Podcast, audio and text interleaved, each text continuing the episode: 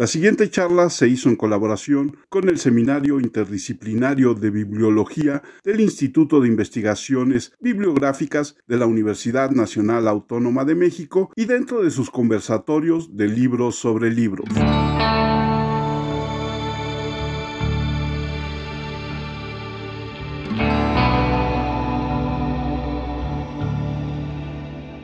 Hola, ¿qué tal? Bienvenidos una vez más a una charla como cualquiera. Soy Armando Enríquez. Está conmigo Marco Villajuárez del Instituto de Investigaciones Bibliográficas en una charla más de estas dedicadas a las pláticas de libros sobre libros. Y en esta ocasión tenemos como invitadas a Nora Benedict.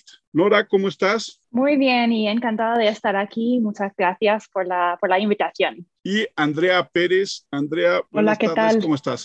Buenas tardes, Armando. Muchas gracias por la invitación. Es un gusto estar aquí. Nora, cuéntanos por qué escribir un libro sobre Borges y el mercado del libro. Bueno, una gran pregunta para empezar, ¿no? Pues quizás puedo explicarme un poquito quién soy. Para empezar, pues, bueno, soy profesora asistente de español y humanidades digitales en la Universidad de Georgia y, bueno, a lo largo de mi carrera eh, me enfoqué mucho en literatura, no tanto en literatura hispanoamericana, sino en todo tipo de literatura. Y desde muy temprano en la carrera me interesaron también los aspectos físicos de la literatura y también las artes plásticas en términos más generales. Así que cuando fui a la Universidad de Virginia para completar mi doctorado, me choqué básicamente con los archivos de Borges que tienen en esta universidad. Básicamente tienen recortes de periódicos, manuscritos, dibujos de Borges y también todos los libros publicados de Borges. Así que pensé que iba a escribir sobre las tachaduras de Borges, los cambios, las variantes textuales a lo largo de, de su carrera, pero lo que más me llamó la atención en toda su obra después de analizar lo que hay en este archivo es que básicamente Borges tenía relaciones con tantas casas editoriales, con tantos ilustradores,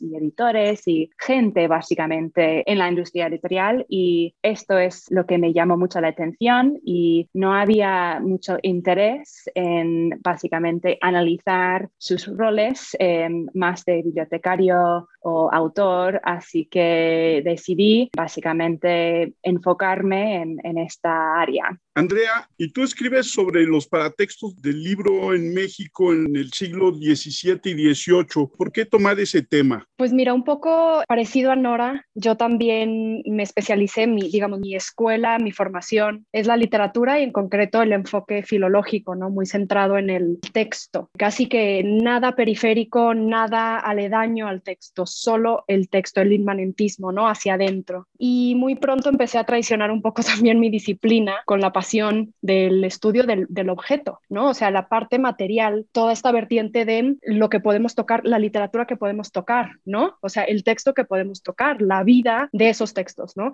Entonces ahí entra también, por ejemplo, esto que, que mencionaba Nora eh, de la marginalia, ¿no? Las notas marginales. De repente empezar a ver, cuando yo estudiaba literatura y me enfocaba mucho en el estudio literario y me desvirtuaba hacia contemplar el objeto, de repente veía a lo mejor una nota marginal, un dibujito, ¿no? En un Quijote, ¿no? Imagínate en, un libro impreso del Quijote un dibujo a mano en la portada de un lector del siglo XVII. Entonces, creo que no podía quedarme solo con el análisis del texto. De repente decía, es que cómo se recibió ese texto, ¿no? O cómo se produjo ese texto, en qué contexto, ¿no? Se produjo. Y bueno, intentando integrar estas curiosidades o estas, em, sí, es casi un fetichismo, ¿no? Del objeto en mi caso, intentar integrarlo a un estudio disciplinario, pues me llevó a buscar el estudio de lo periférico en la literatura, que es el caso de los paratextos. Entonces eso me obligaba a trabajar con el libro impreso, porque por lo general, por ejemplo, si decimos, bueno, yo quiero estudiar el Quijote, o bueno, en el caso hispano, que es lo que yo estudio, yo quiero estudiar el primero sueño de Sor Juana, por ejemplo, pues ahí mm, por lo general nos iríamos al texto ya editado por un estudioso, ¿no? Un filólogo, una edición crítica reciente que tiene una serie de notas al pie, que tiene una serie de introducciones y paratextos también contemporáneos. Y en mi caso, lo que busqué fue volver al libro antiguo, estudiar el libro antiguo para comprender muy bien cómo se relacionan los textos producidos en esta época en, la Nueva España, ¿no? Con una serie de textos periféricos, pero también con su contexto. Es decir, el libro en sus primeras páginas preliminares contiene un montón de testimonios, ¿no? De la recepción de la obra, por ejemplo, y entonces eso nos puede acercar un poco más a comprender la obra desde el momento de su emisión, de su creación,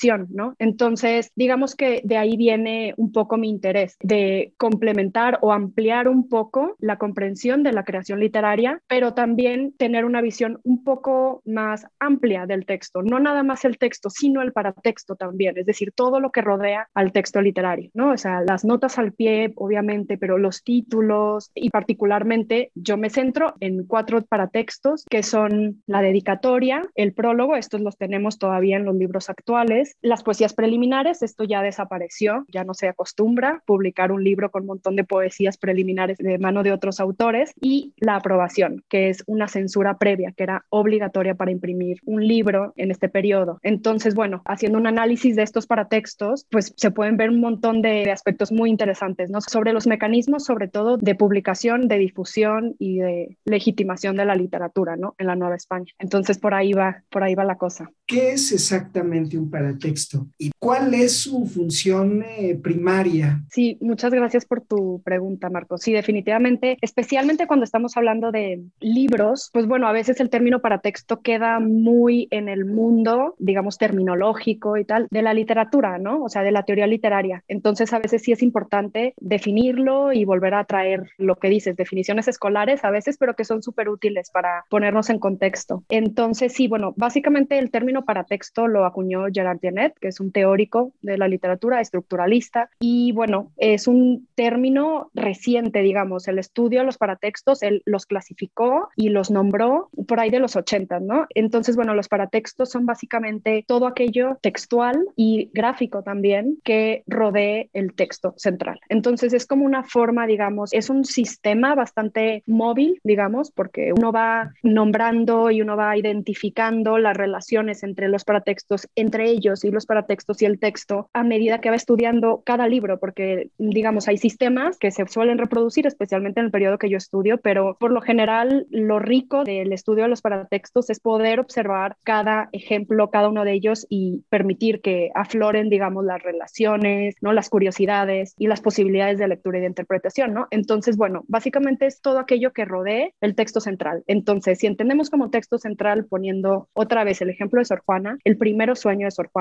se publicó en el segundo volumen de sus obras completas, ¿no? Entonces, a ese libro, a ese texto, perdón, lo rodean un montón de paratextos, empezando por títulos, ¿no? Un grabado en la portada, hay dedicatoria, hay un prólogo, hay un montón de aprobaciones, hay poesías preliminares. Entonces, los paratextos, digamos, en términos así escolares y lo más simple, es eso, ¿no? Entonces, como tú dices, abrir un libro y ver un prólogo, ver a lo mejor en la contraportada la información del autor o de la autora y bueno, eh, básicamente es eso. Y luego, respecto a tu segunda pregunta, ¿cuál es la función o qué es lo que podemos sacar de los paratextos? Básicamente, y esto es lo que yo considero más enriquecedor, es como una puesta en escena del texto. Es básicamente un contexto en el libro. Muchas veces tenemos que nutrirnos del contexto para entender una obra o para saber en qué condiciones se produjo o para entender las relaciones con otras obras o con otros autores y nos salimos del texto porque por lo general ya los textos clásicos o antiguos, ¿no? De, de periodos como el que yo estudio del barroco, nos llegan, como digo, a través de ediciones críticas modernas. Pero bueno, pues eso lo que hace es que a veces le quita todo este, esta serie, ¿no? De elementos periféricos que nos dan muchísima información sobre el contexto. Entonces, si tomamos un libro entero y analizamos no solo la obra, sino todos sus paratextos en conjunto, tenemos la puesta en escena del texto, ¿no? Tenemos el contexto dentro del libro. No tenemos que irnos a una Wikipedia a ver quién era el rey que gobernaba en el periodo o el virrey, ¿no? Porque lo tenemos en la dedicatoria,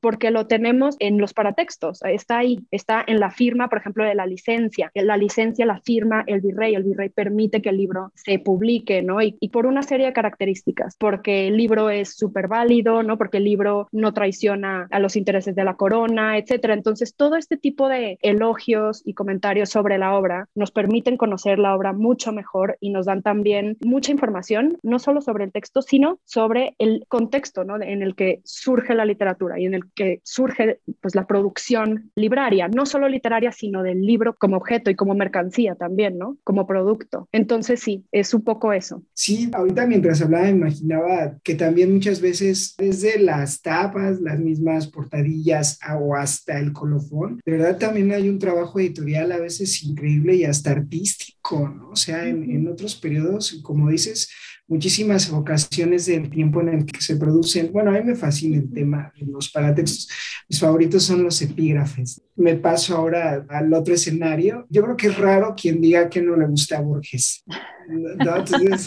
A mí me, a veces me costó mucho trabajo entenderle. No, no soy de fácil comprensión. Pero lo que yo te quiero preguntar es, Nora, que nos resumas, ¿cómo es ese Borges editor? ¿Qué pudiste tú con tu trabajo, con tu investigación, percibir de su carácter? como editor?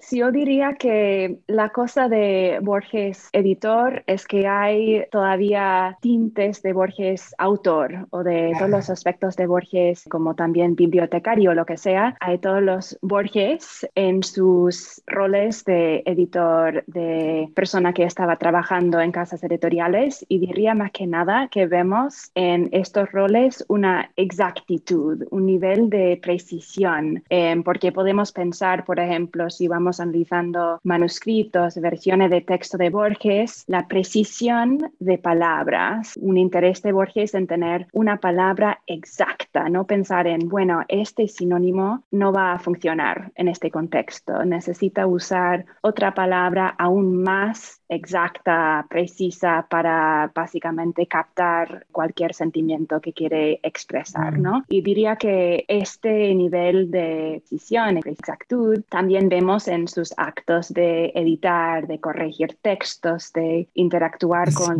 linotipistas, lo que sea, es que vemos un interés en, no quiero decir controlar, pero voy a decir controlar la producción de todo el libro, no solamente el texto que va apareciendo, sino también los colofones y cómo va apareciendo imágenes, dibujos, también portadas, las fundas, la encuadernación, lo que sea. Quería básicamente aprender sobre todo estas artes, pero controlar su producción, porque por lo menos en algunas entrevistas con gente con la que trabajó en estas casas editoriales, Borges dijo varias veces que a él no le gustó un libro que tenga imágenes en las portadas. Bueno, un libro perfecto para él es un libro con tipografía en la portada, con cierto tipo de tipografía, con libros que tienen cierto nivel de precisión, lo que sea. Así que yo diría que en, mis investigaciones, en ir buscando en sus trabajos a partir de autor, pensar en editor, en colaborador, en a un director de sus propias casas editoriales, un interés en aprender cómo hacer una página, cómo corregir pruebas de imprenta, cómo interactuar y básicamente ir armando los aspectos de un libro en su totalidad.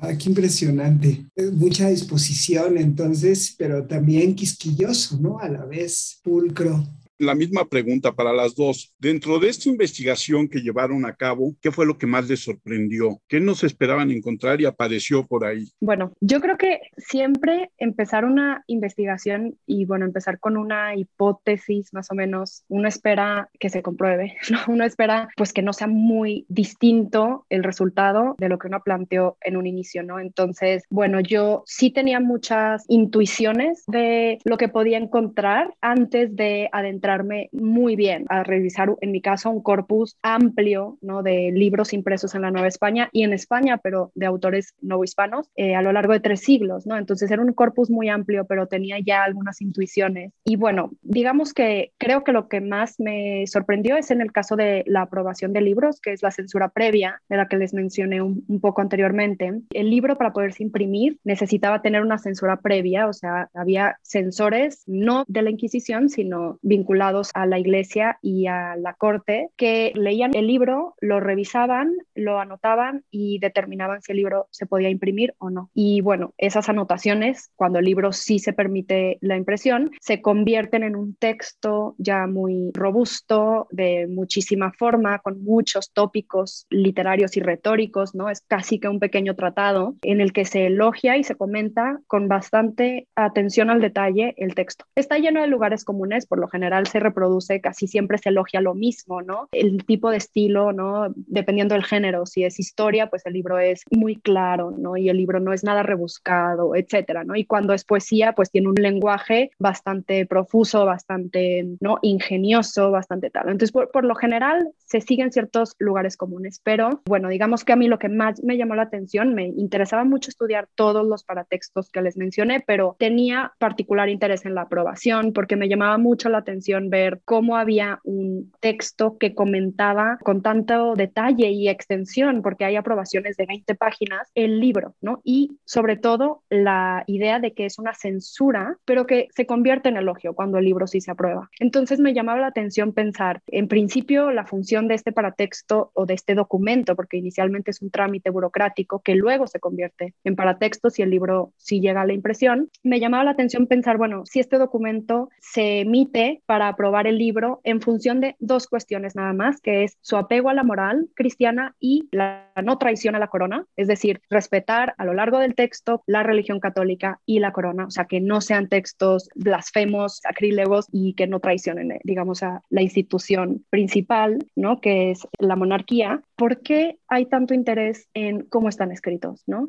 En las virtudes de los protagonistas o de los autores, en el estilo literario, en el lenguaje, etcétera. Incluso también en los géneros, o sea, en la tradición literaria en la que se insertan, ¿no? Muchas veces se comenta una novela pastoril y se elogia el que se inserte en la tradición de Sanazzaro. Entonces, bueno, ¿por qué tomar este enfoque de crítico literario en un trabajo supuestamente dedicado a la censura, o sea, al expolio, a la prohibición o en todo caso a la permisión, solo a aprobar al libro para que se imprima, ¿no? Entonces, cuando tenía ya esta intuición de que esto iba a ser muy interesante en el análisis de los paratextos, me planteé la pregunta de si también por motivos literarios se prohibían los libros, ¿no? Si no nada más por cuestiones religiosas o por posibles comentarios negativos de la corona, sino también si había motivos propiamente estilísticos, ¿no? Estéticos por los que un libro no se podía imprimir. Pero pero claramente no lo puedo encontrar en libros porque esos libros no se imprimieron, ¿no? Entonces, bueno, me tuve que ir al Archivo General de Indias en Sevilla y ahí encontré, bueno, material sino-hispano y, digamos, colonial del Virreinato del Perú también, pero no de los siglos que más me interesan en términos literarios, que es sobre todo el 16 y el 17, sino del siglo XVIII. Pero aún así encontré bastantes dictámenes, no llegaron a ser aprobaciones porque los libros no se aprobaron, entonces no llegaron a ser para textos, pero son esos mismos dictámenes que yo estudié dentro del libro cuando el libro sí se aprueba y efectivamente justificaban el rechazo de la publicación en virtud de elementos propiamente estilísticos, ¿no? Entonces se criticaba que el estilo del autor no fuera acorde al género, por ejemplo, o que tuviera errores de precisión geográfica. De repente, si los autores hablaban de algunas zonas, ¿no? Unas minas en San Luis Potosí y pues estaba equivocada la ubicación de esas minas, entonces al censor eso le parecía súper grave y por lo tanto el libro no se podía imprimir y cuestiones de este tipo, ¿no? Entonces, bueno, pues para mí esto quizás fue lo más sorprendente, ¿no? Son minucias ya de meterse uno muy de lleno en una investigación que, digamos, es muy específica, muy centrada, ¿no? En aspectos disciplinarios que a lo mejor no son de interés para todo el mundo, pero ya que uno empieza a hacerse preguntas y plantearse posibilidades, la verdad es que luego se van abriendo caminos, pues, inesperados, como fue el caso de este. Bueno, para mí, hablando quizás de esta idea de senderos que se bifurcan o ideas casi inesperadas. Diría que para mí lo más llamativo de mis investigaciones fue esta tensión. Bueno, siempre hay tensiones en la obra de Borges, pero hay esta tensión en lo que dice Borges y lo que hace Borges, ¿no? Así que el punto de partida de toda mi investigación tiene que ver con una charla que dio Borges en 1979 hablando de, bueno, el libro, ¿no? Y Borges dijo algo eh, que básicamente a él no le interesan los libros físicamente, pero esta declaración junto con lo que tenemos en los archivos, en manuscritos, en sus roles en el mundo editorial, nos cuenta otra historia, ¿no? Y esta tensión me interesa mucho y de hecho muy temprano en mis investigaciones encontré, por casualidad, un manuscrito muy, muy, muy temprano en la obra de Borges de más o menos 1929 que más de tener cosas textuales de Borges, son básicamente notas, apuntes, cosas así y dibujos de Borges. Y lo que me llamó la atención es que en este manuscrito, que básicamente es parte de un cuaderno, un cuaderno chacabuco de Argentina, es que hay fórmulas de cómo va a presentar eh, o cómo va a aparecer el libro físicamente, un, bueno, uno de sus libros tempranos, esto Cuaderno San Martín, eh, una obra poética de Borges de 1929. En este manuscrito se puede ver en su letra eh, de insecto, eh, en este manuscrito, básicamente sus calculaciones de cuántas letras por línea y cuántas líneas pueden aparecer en página y por eso cuántos pliegues van a aparecer en el libro en total. Así que vemos su interés en calcular, eh, quizá por cuestiones económicas, porque probablemente él o su padre iba financiando el libro de Cuaderno San Martín, pero de todos modos vemos el interés o por lo menos el conocimiento de Borges del libro en sí como objeto físico, ¿no? Así que tomé estos apuntes y de ahí iba investigando qué más hay de Borges en esto de interés en el libro físico, ¿no? ¿Qué podemos ver en este contraste, ¿no? En esta tensión entre lo que dice y lo que hace con los libros. Y lo que encontré más que nada es un nivel extremo de planificación en el parte de Borges, en no solamente cómo hacer sus libros, o sea, libros que llevan su nombre como autor, sino también libros que llevan su nombre como compilador, editor, etcétera. Así que vemos, por ejemplo, en los años 30, cuando estaba trabajando para varias revistas, una revista en particular, El Hogar, que es un poquito peculiar, una revista para mujeres y la casa, pero dentro de esta revista, entre los años 36 y 39, Borges escribió una columna, ¿no? Que tenía reseñas de libros distintos. Y si vamos analizando los libros que va básicamente reseñando, y de ahí en los años 40, comparando esta lista de reseñas con los libros que publicó con MC, Sudamericana, lo que sea, hay una gran correlación entre los libros que va reseñando y autores y obras que va apareciendo en estas colecciones, en antologías de Borges y de ahí básicamente va publicando en, en otras editoriales libros enteros de estos autores eh, que originalmente iba reseñando. Así que podemos básicamente ir recopilando una historia de su organización para promover las obras de ciertos autores, de planear cómo iba eh, básicamente marcateando los libros y planeando no solamente los contenidos, sino también cómo va a aparecer, eh, no sé, la contratapa y qué tipo de tipografía vamos a usar para mantener el interés de tal y tal público. Así que lo que más me interesa es esta atención, como ya dije, pero me sorprendió mucho que podía yo, una investigadora de los Estados Unidos, básicamente encontrar que Borges estaba básicamente diciendo algo y haciendo otra cosa. Tengo varias inquietudes también a propósito de lo que han estado comentando Andrea y Nora. Empiezo con Andrea. Mientras hablabas, imaginaba yo la época últimas décadas del siglo XVIII y el tema de la censura, la prohibición, bueno, la censura como prohibición y censura también como control. Y evidentemente hablamos tal cual es hoy una imposición ideológica, ¿no? Desde las altas esferas del, del, gobierno, del poder y que permea los distintos estratos. Hacia allá apunta mi pregunta. ¿Tú crees que los editores sí se encontraron con un mundo muy cerrado y se puede expresar eso a través de esos epígrafes? Mm, bueno, realmente la censura previa que yo estudio no es la censura inquisitorial, ¿no? Sino la que, digamos, es necesario hacer un dictamen. Es básicamente como un dictamen para publicar una revista, ¿no? Como el doble. Eso es. Sí, como una revisión por pares, más o menos.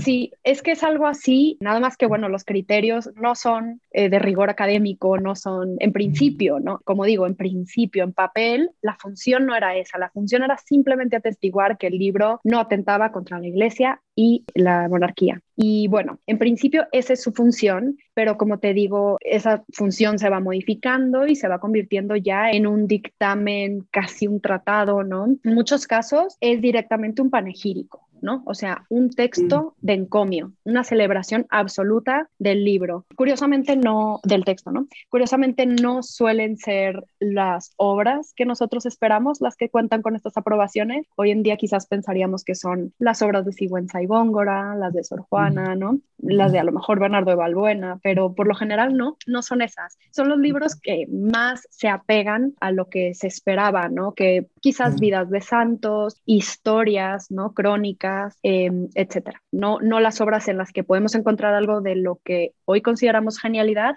sino aquellas que reproducen, ¿no? Los, digamos, estándares de la institucionalidad, ¿no? esas son las que cuentan con más elogios. Entonces, bueno, pero para responder a tu pregunta, mm. la censura previa va evolucionando, pero se mantiene siempre en esta amalgama súper extraña entre censurar como aprobar, como permitir la publicación y el elogio o crítica literaria. Entonces, estamos en mundos que hoy en día están claramente diferenciados, ¿no? Es decir, bueno, ahora la censura ya es mucho más sutil, ¿no? Cuando existe. Pero en el mundo del que tú me estás hablando, o sea, en, ese paso hacia la ilustración, el periodo ilustrado y tal, en el que todavía se permanecía una censura institucional, bueno, aunque fuera solo de la institución literaria, aunque no fuera de instituciones civiles y eclesiásticas, la institución literaria ejercía una censura muy, muy fuerte también, ¿no? Hoy en día aunque no tengamos esta censura institucional, también operan mecanismos de censura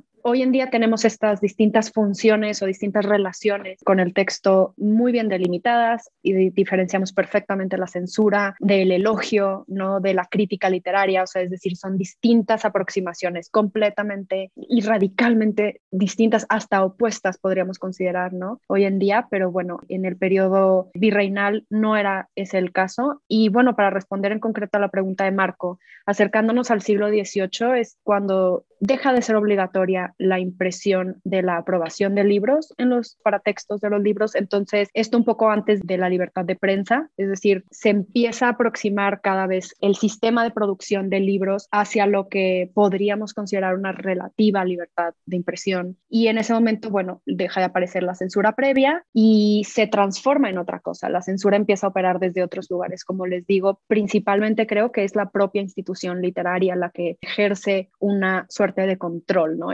Especialmente en la ilustración, que era el periodo sobre el que preguntaba Marco, y que no podemos hablar de una ilustración como tal en la Nueva España, al menos no en el grueso del siglo XVIII, o sea, llegó bastante tarde. El siglo XVIII, la mitad o los tres primeros bloques del siglo XVIII son todavía como altamente barrocos, ¿no? O sea, tenemos un pensamiento todavía muy barroco y eso también se traduce en manifestaciones literarias pues propias del barroco, ¿no? Más que de la ilustración. Pero sí, ya en el paso hacia la libertad de prensa que se atropella y un poco también con el México revolucionario, etcétera, pues ya operan otros mecanismos sobre los que yo no he estudiado a profundidad porque no es un periodo que yo haya estudiado en mi vida académica, ¿no? Pero lo que sí puedo decir es que la censura ejerce un control muy sutil a través de la censura no institucional y en la Nueva España también vemos esto, este control sutil a través de, digamos, la institución literaria, no las instituciones eclesiásticas y civiles, ¿no? Entonces, por ejemplo, los autores, al censurar una obra, al comentarla, hacen una crítica a partir de la cual es posible interpretar que se puede censurar la obra a posteriori. Es decir, la obra se aprueba por ciertas virtudes, se critican ciertas tendencias literarias y eso ejerce un control muy sutil sobre las obras que se escriben posteriormente. No sé si me explico. O sea, por un lado va la censura inquisitorial en la Nueva España, que es la que dice no se puede publicar nada blasfemo, ¿no? Eso ya lo sabemos. Pero ¿qué pasa con obras en las que se intenta hacer algo nuevo, novedoso? La manera en la que la reciban estos críticos censores, la manera en la que la critiquen, la elogien o la vituperien, a partir de eso se empieza a crear como de manera circular una tendencia bastante controlada a reproducir los mismos recursos, ¿no? Entonces, esto también yo lo interpreto como censura, aunque no es obviamente una censura inquisitorial, pero a partir del elogio, a partir de la crítica literaria, se percibe una censura muy velada que creo que es la que puede, digamos, continuar hacia periodos más allá del periodo colonial en el que existía esta censura inquisitorial. Y bueno, ahora sobre la obra de Nora, hay un aspecto que también recuerdo ahorita sobre el material que nos mandaste y es el papel del lector en este trabajo de Borges. Lo que él quería era pues formar también un público lector. ¿Qué nos puedes decir tú, Nora, sobre ese público que buscaba formar Borges? ¿Qué características tenía ese público que todo en Borges el interés por querer incidir en él? Bueno, pues diría que fue no solamente un público, sino varios públicos, dependiendo de tipo de reseña, tipo de libro, tipo de cosa que va publicando Borges. O sea, por ejemplo, cuando hablé de este ejemplo de la revista El Hogar, que fue para la mujer, la casa, el niño, lo que sea. Este público, que fue un público más bien de, de clase media alta, bastante culta, leyendo no solamente recetas para, no sé, tipo de cena en casa, cómo organizar la casa, sino también qué tipo de obra internacional deben estar leyendo, ¿no? Así que hay ese tipo de público que iba recomendando cierto tipo de literatura, alemana, literatura italiana, literatura inglesa, lo que sea. Y a la vez vemos en otros proyectos, en otros roles de Borges, su conexión con un público más bien quizá de, de clase más baja. Podemos pensar en su trabajo para la revista Multicolor de los sábados, en que iba publicando cosas más bien sensacionalistas, con colores, el género detectivesca, así que vemos un gran rango de, de tipos de públicos. Así que para Borges no había simplemente, bueno, voy pensando en público X para todos los proyectos, ¿no? Vemos y hablo mucho de eso en varios capítulos en que Borges tenía, no quiero decir control, pero una idea bastante desarrollada de cómo eran eh, los públicos de Argentina, qué tipo de producciones iban a llamar la atención, qué tipo de públicos. O sea, por eso vemos que primeras publicaciones, por ejemplo, Historia Universal de la Infamia con Editorial Thor, que produjo, no sé, una gran cantidad de libros, tienen estos eslogans de a ellos les interesa publicar eh, libros para ganar eh, dinero. Así que tenían eslogans de, bueno, vamos básicamente vendiendo libro por peso, ¿no? Y esta broma de bueno, peso en cuanto a cómo es eh, la cantidad económica, sino cuánto pesa una cosa físicamente, ¿no? Eh, así que Borges va publicando con casas editoriales así, pensando en un tipo de público que iba a interesar quizás literatura masiva, literatura de kioscos, literatura de géneros más bajos, por decirlo así, y a la vez pensando en publicaciones como Historia de la Eternidad, que iba publicando con Francisco Colombo, uno de los inventores y con eh, empresas más lujosas en Buenos Aires, tipografía a mano y a todos colores, con papel muy costoso, etc. Así que vemos que Borges tenía una idea bien desarrollada de cómo era Argentina, de cómo era en cierto sentido sus públicos en términos generales y vemos que básicamente sus puestos que tenían en varias áreas, relaciones con linotipistas, relaciones con editores, relaciones con varias personas, iba aproximando a cada lector dependiendo de su estatus, de lo que a esta persona quizá le interesa. Y por eso lo que me interesó fue básicamente esta idea de ir planeando proyectos poco a poco, de básicamente ir ayudando a los lectores a seguirle en este tipo de educación literaria, de ir en primer lugar leyendo reseñas en varios tipos de revistas, revista como El Hogar, revista como Sur de Victorio Campo y de hecho las reseñas en El Hogar en contraste con Sur del mismo libro tenían un tono distinto, así que en estos ejemplos podemos ver que Borges tenía en mente qué tipo de lector iba leyendo estos periódicos, estas revistas. Y después iba básicamente produciendo antologías y por fin libros enteros de ciertos autores en colecciones, así que sus lectores de varios tipos pueden ir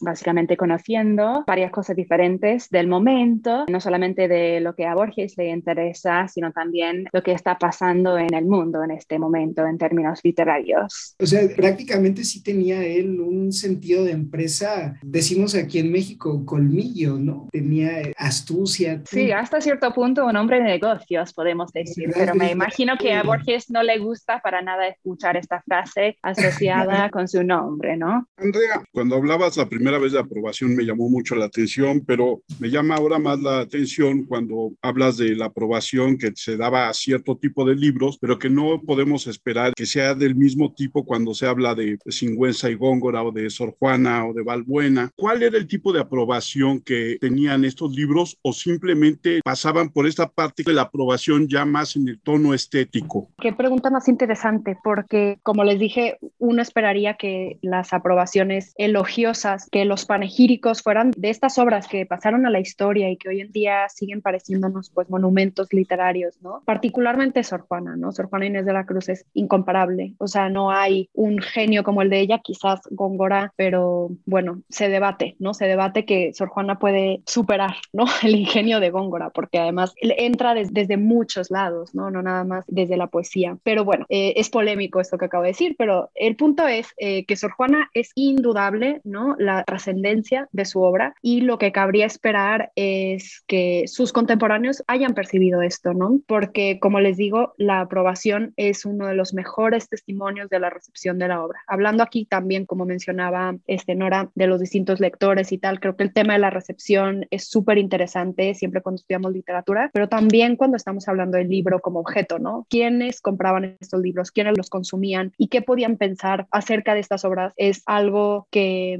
muchas veces se nos escapa, ¿no? No siempre tenemos acceso a esa recepción, no siempre sabemos qué es lo que pensaban los lectores de los autores más importantes de su tiempo. Pero bueno, la aprobación es un testimonio magnífico para esto, ¿no? Y lo que nos muestran las aprobaciones de Sor Juana, de Sigüenza y Góngora y de Balbuena, pero me voy a centrar en Sor Juana, que es el caso más sorprendente quizás, es una absoluta incomprensión del genio de la autora. Es algo que yo estudio en mi libro, es el último capítulo del libro, es el estudio de los paratextos, digamos, de, en la amplitud de la obra impresa de Sor Juana, en, en los tres volúmenes de sus obras impresas. Y lo que sorprende es, como digo, verdaderamente, pues una incomprensión total del genio de la autora. Es decir, hoy en día es difícil para nosotros también entender sin apoyarnos en monumentos filológicos de interpretación. Es difícil que entendamos una obra como El primero sueño de Sor Juana, que es bastante compleja, es muy barroca y bueno, está elaborada a partir de conceptos barrocos muy complejos que el propósito que tienen es ser oscuros, ser interpretados con mucho esfuerzo mental, ¿no? Esto era parte del disfrute estético del lector barroco. Entonces, bueno, hoy en día para nosotros es un reto, pero tendríamos que saber que el lector del siglo XVII estaba acostumbrado al esfuerzo, ¿no? El ingenio y la agudeza eran parte de su disfrute de la literatura. Sin embargo, no alcanzaron a comprender la Sor Juana.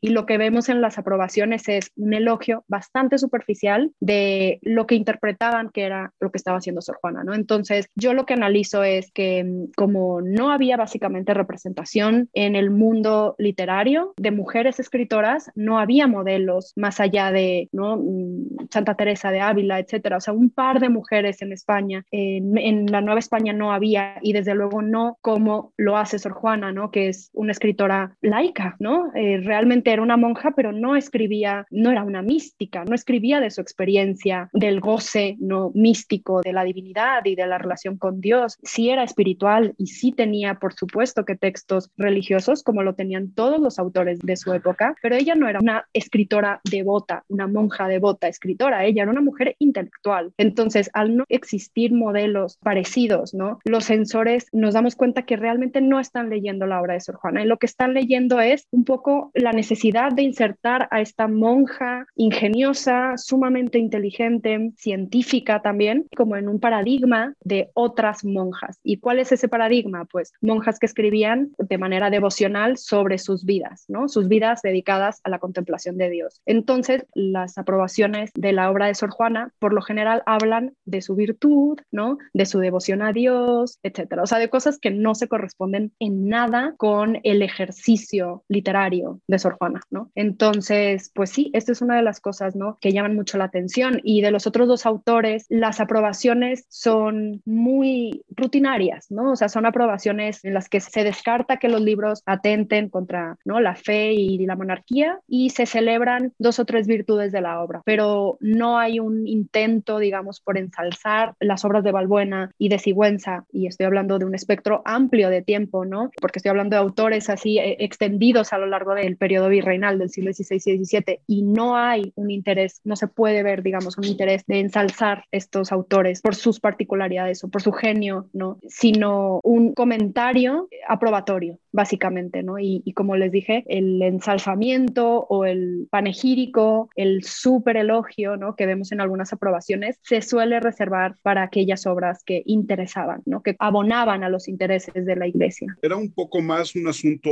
tal vez burocrático y rutinario donde lo que no te exigía un esfuerzo mental era más fácil de aprobar de una manera ¿no? Sí, un poco. No creo que haya sido así, digamos, por pereza, pero sí hay un, digamos que lo oscuro, eh, hay todo un tema en las aprobaciones con la oscuridad literaria, con aquello que es muy difícil, porque, como digo, eso no interesa a los fines, pues, colonizadores y evangelizadores. No interesa que haya un texto que requiera mucho esfuerzo mental, que requiera hasta cierto punto libertad intelectual, que no podemos hablar de libertad intelectual en este periodo, pero pues sí, la posibilidad de que un lector no se introduzca en el texto y haga lo que quiera, ¿no? Con esta dificultad, con esta posible oscuridad, que es lo que estaba muy en boga, ¿no? En el periodo barroco. Y bueno, pues sí, eso no es lo que más interesa. Entonces, evidentemente, aquello que se apega más a las normas de géneros que favorecen la institucionalización del poder en la Nueva España, como es la historia, ¿no? Los sermones, por ejemplo, la predicación, obviamente. También hay algo de, pues, el teatro devocional, etcétera. Todo esto que tiene una función muy clara de institucionalización, todo eso es lo que, por lo general, no se escribe en un estilo rebuscado, complejo o oscuro, sino en un estilo mucho más transparente, mucho más claro, mucho más fácil, ¿no?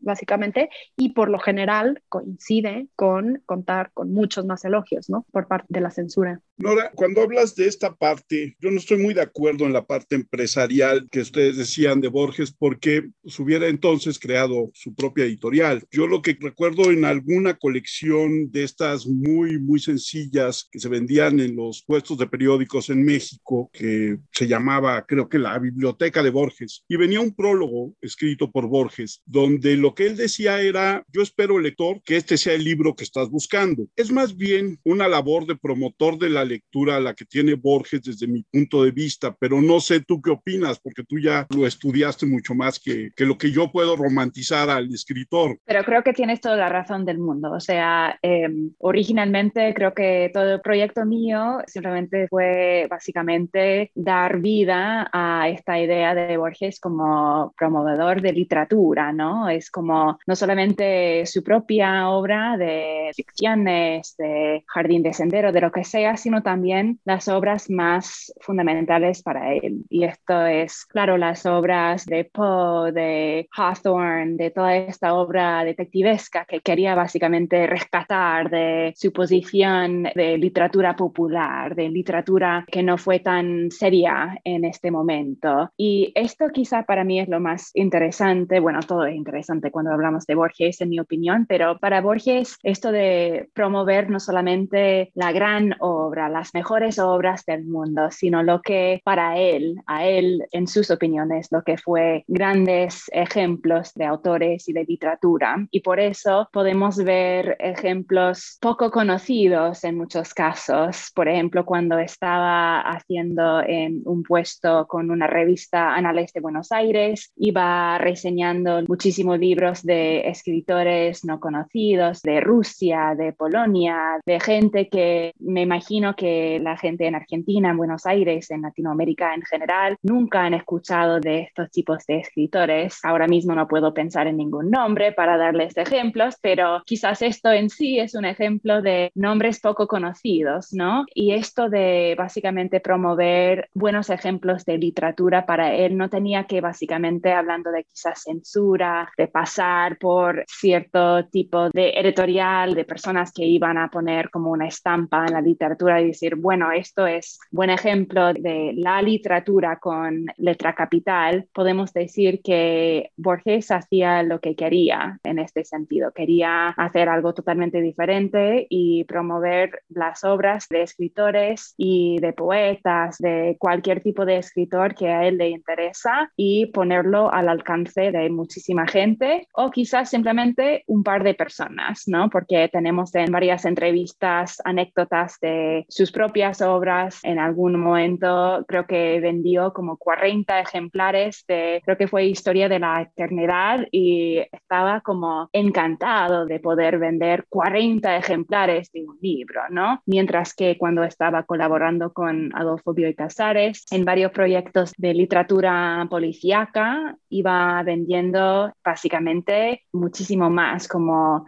cientos y cientos de copias, tenía que pasar eh, sus antologías de literatura detectivesca por varias ediciones y reediciones y varias editoriales han dicho, por ejemplo, MC, creo que esta antología de los mejores cuentos policiales fue básicamente un gran éxito, uno de los éxitos financieros más grandes que tuvo la editorial en este momento. Así que podemos contrastar esto de para Borges, la cuestión de vender más copias y todo esto no realmente fue el gol, fue más bien simplemente introducir, poner estas cosas al alcance, hacerlo más accesible y introducir a los lectores interesados cierto tipo de literatura que antes de este momento no se podía leer en estas zonas. Y además, hasta un poco lúdico, un poco mm, sarcástico, ¿no? Esta historia de que él pone en la biblioteca de Buenos Aires la tarjeta del Necronomicron, pues finalmente lo que hace es promover la obra de Lovecraft, ¿no? Sí. Una pregunta, Andrea. Hablabas de esta parte de las aprobaciones que ha sido muy interesante, pero también hablabas en un principio de la serie de poesías que iban en la introducción del libro o al principio del libro y esa tradición cuándo se perdió, porque digo, hoy tenemos pastas que son ahora sí bastante comerciales, que entonces cada libro que tenemos en una mesa de novedades o es Joyce o es el nuevo, que es totalmente mercadológico, pero yo pienso que la parte de las poesías era mucho más, ahora sí, también un elogio al escritor y a su texto, ¿no? Sí, definitivamente es un elogio, es una forma de legitimar socialmente al autor eh, o a la autora. Y bueno, también tiene un poco esa función de promoción, un poco, no es tan directa, ¿no? Como ya un aparato editorial y de promoción mercadológico como el que mencionas hoy en día, pero bueno, los cinturones que cubren los libros, ¿no? De hoy el día de Alfaguara o lo que sea, y que ponen una cita, ¿no? De Guadalupe Nettel dice que este es el mejor libro que ha leído en los últimos dos años esa pequeña cita, ¿no? De la escritora consagrada, refiriéndose a la escritora joven, cumple la misma función que cumplían en su momento las poesías preliminares, ¿no? Eran poemas que se escribían para elogiar a la obra o al autor de la obra y iba en las primeras páginas, ¿no? En las páginas preliminares. Entonces eso servía a los lectores para un poco ambientarse, ¿no? En qué es lo que están esperando, es decir, pues están esperando la obra de una persona que la respalda ya una institución literaria, la respalda Lope de Vega, ¿no? la respalda Quevedo, por ejemplo, que son los poetas más importantes del siglo de oro, pero también escribían poesías laudatorias, escribían poesías preliminares, entonces son el sello de calidad de muchas obras poéticas novohispanas. ¿no? Y también caen en desuso al final del periodo colonial aquí en México y yo creo que tiene más que ver con la sociología literaria que con otras cosas, ¿no? También en el mismo edicto en el que se prohíbe la impresión de las aprobaciones, se prohíbe también la impresión de poesías preliminares, o sea, se intenta reducir todo este aparato paratextual que llegó a tener hasta 30, 40 páginas a, a lo mínimo, es decir, ya a lo que encontramos en un libro publicado este año, ¿no? O sea, un par de páginas, a lo mejor un,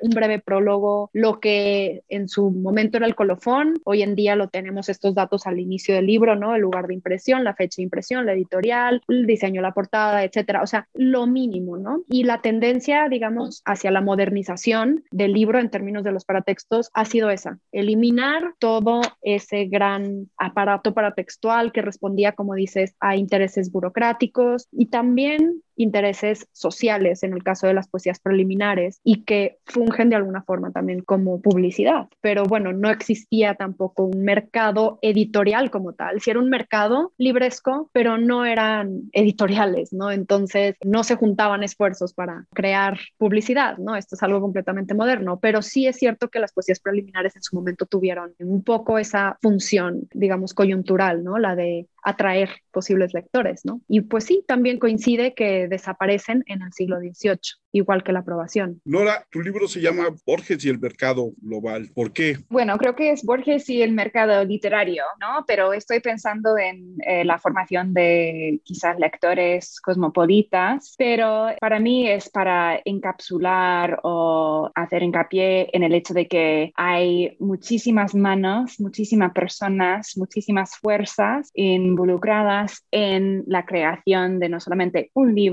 sino varios libros, ¿no? O sea, vemos que la mayoría de las casas editoriales y los editores y impresores, etcétera, con las que Borges estaba trabajando en este momento, venían de o España o Italia o también estaba en ciertos casos trabajando con personas en Inglaterra, en los Estados Unidos. O sea, vemos que la producción de un libro, cualquier libro, no es solamente, no sé, una cosa que tiene lugar con solamente ciertas personas, o sea, es una acción en que tiene que operar varias personas de varias partes del mundo. Y además de la construcción y, bueno, las ideas en sí de un libro, tenemos ideas, construcción y después distribución, circulación de los libros y las ideas. Así que vemos no solamente en la producción un aspecto global, ¿no? De tomar ideas, tomar autores, tomar papel de partes diferentes del mundo, sino también la idea de circular estos objetos físicos por todas partes, porque, por ejemplo, en mi tiempo libre también soy coleccionista de varios de estos libros, de antologías, de series en que ha colaborado Borges, así que puedo encontrar ejemplares de estos libros en ciertas partes de los Estados Unidos, en España, eh, también en México. Por todas partes hay estos restos de los esfuerzos de Borges, ¿no? O sea, para mí hablar de la producción de libros, de la industria editorial, no es hablar de solamente Argentina, en el caso de Borges, sino también hablar de todos los ejes en que va operando otros mundos editoriales. O sea, para mí el mercado literario no es solamente el mercado literario de Buenos Aires, sino también todo el mundo, ¿no? Porque las ideas y libros van circulando y hasta cierto punto, si pensamos en el escritor argentino y la tradición, las ideas, los libros de Borges no están totalmente liados o como propiedad de Argentina, sino son de todo el mundo, ¿no? Mi pregunta es, para las dos es la misma. Desde su texto, la materia en la que son expertas, cuál es el futuro del libro y en esta bidireccionalidad que da el Internet, cómo van a desarrollarse, por ejemplo, los paratextos o cómo se desarrollan. Pues creo que ya en la forma de lectura y la forma de consumir información que tenemos hoy en día, pues se ha dicho mucho ¿no? del hipertexto, de esta ventana ¿no? hacia un texto distinto. Y creo que es una pregunta interesante porque pues yo también he estado reflexionando mucho en la falta de materialidad que tenemos en la era digital y justo en el anclar que se tenía, ¿no? Cuando se dependía 100% de la materialidad para la transmisión de la información. Esto no es cierto porque también estaba la información oral, ¿no? Pero bueno, hablando de la cultura escrita, teníamos un anclaje en lo material, ¿no? Y los paratextos, pues en ese momento eran lo que aportaba, como les dije, el contexto, ¿no? El, la puesta en escena, o sea, lo que rodea y nutre al texto, ¿no? Y que también sirve de puente con el lector. Y hoy en día, cada vez más y más nos estamos habituando a leer, a informarnos, a disfrutar también eh, desde el punto de vista literario de textos que están privados de cualquier materialidad y también de cualquier, digamos, contexto, ¿no? Que los enmarque, los circule, como es el caso de los paratextos. Entonces, leer hoy en día una obra literaria en un Kindle o en EPUB o lo que sea, ¿no? En nuestro celular, en nuestra compu, en el iPad, pues lo que hace es privarnos un poco de esa conexión con el objeto que lo hace más real, ¿no? Y a lo mejor a veces esto puede caer, como digo, pues en una suerte de sentimentalismo, ¿no? En decir, cuando yo leo un libro y lo leo en un libro impreso, yo puedo, puedo acudir a la página en la que subrayé o doblé esta esquina porque me encantó este párrafo. Y eso se pierde en el libro digital, pero como tú mencionas, se pierde también el paratexto, ¿no? Entonces, bueno, creo que el hipertexto es una nueva forma de entender la periferia, que es el fenómeno que llama la atención en la relación del texto con el paratexto en el caso del libro impreso, ¿no? O sea, tenemos un texto central y luego elementos textuales que son periféricos y que rodean a ese texto central y que se nutren o se relacionan con él y que nos dan mucho y complementan nuestra interpretación de ese texto central. Hoy en día no es esa la relación, no es texto central y textos periféricos, sino es una relación como de múltiples, o sea, o solamente de cuestiones marginales o solamente cuestiones periféricas. O sea, no sé si entre el texto y el hipertexto exista la misma relación que entre el texto y el paratexto, pero sí es muy curioso, digamos, el futuro, ¿no? Del libro en la era digital definitivamente nos hace cuestionarnos que pues en la pérdida del objeto también hay una pérdida de, pues, de la esencia del libro, ¿no? Pero bueno, es una reflexión que yo creo que seguiremos teniendo porque esto no se va a ir y nos tenemos que adaptar también. Nora. Pues yo diría que de hecho creo que el libro, aunque va cambiando de formato, podemos decir, todavía hay una presencia bien, bien eh, física del libro. O sea, creo que el futuro del libro, aunque más bien en el mundo digital, de eso de unos y ceros y secuencias de bits, podemos decir, creo que todavía hay algo bien físico en el estudio de los libros. Simplemente tenemos que cambiar el enfoque para nosotros quizás en el futuro el libro quizás no va a consistir en tipo de papel, en estudiar tipos de fuentes, en estilos de encuadernación, etcétera, sino vamos a ir enfocando más en códigos, en archivos en computadoras. Y hoy en día todavía hay personas, bueno, hay personas que están empezando ese tipo de trabajo y creo que en vez de ir a analizar, no sé, copias del libro para textos que podemos ver, vamos a tener que hacer un poquito de, no sé, investigaciones archivísticos en las computadoras y tratar de resucitar, no sé, los cambios que un escritor hace en, en Word, tratando de recuperar los cambios en track changes, algo así, y tratar de ver qué restos hay en la computadora, porque de veras hay algo súper físico en esto. Todavía hay muchísimas máquinas que usamos para conectar conectarnos al Internet que usamos para mandar los archivos a los editores. Así que simplemente creo que es un cambio de enfoque y no solamente tenemos esto de personas que podemos ver de carne y hueso, sino también eh, mecanismos diferentes que tenemos que entender, analizar y estudiar para entender los nuevos procesos, ¿no? Como va cambiando el tipo de proceso de la época de Gutenberg hasta ahora. Claro que vamos a tener más cambios cambios en los procesos de crear y estudiar para textos y, y los libros en sí. Nora, ¿dónde encuentra la gente tu libro? Por todas partes, quizá el lugar más presente en nuestro mundo, esto de Amazon, podía ser eh, buen lugar para encontrarlo. Andrea, ¿dónde encuentran el tuyo? Pues el mío está en libro como impreso, en papel y también en ebook en la página de la editorial Iberoamericana Verfuert y también en México en la librería Tinta Roja y también en su página web. Sus redes sociales, ¿dónde las encuentran nuestros escuchas? A mí me pueden encontrar como Andrea P013 en Instagram y en Facebook como Andrea Pérez. Nora. Desde mi parte estoy en eh, esto de Twitter, Nora C. Benedict, y también en Instagram en esto de NC Benedict 29. Marco. Gracias Armando. A mí me encuentran como arroba sostenible MX en Twitter. Yo soy Armando Enríquez, a mí me encuentran en Twitter como arroba cernícalo. El Twitter del programa es charla cualquier uno, nuestro correo charlapodcast1 arroba gmail.com. Nora, Andrea, muchísimas gracias. Ha sido una charla muy, muy interesante, muy padre. Espero que en algún otro momento acepten otra invitación del podcast para que sigamos platicando de estos temas de libros que, tanto nos gustan. Muchas gracias. Muchas gracias, Armando. Un placer. Muchísimas gracias.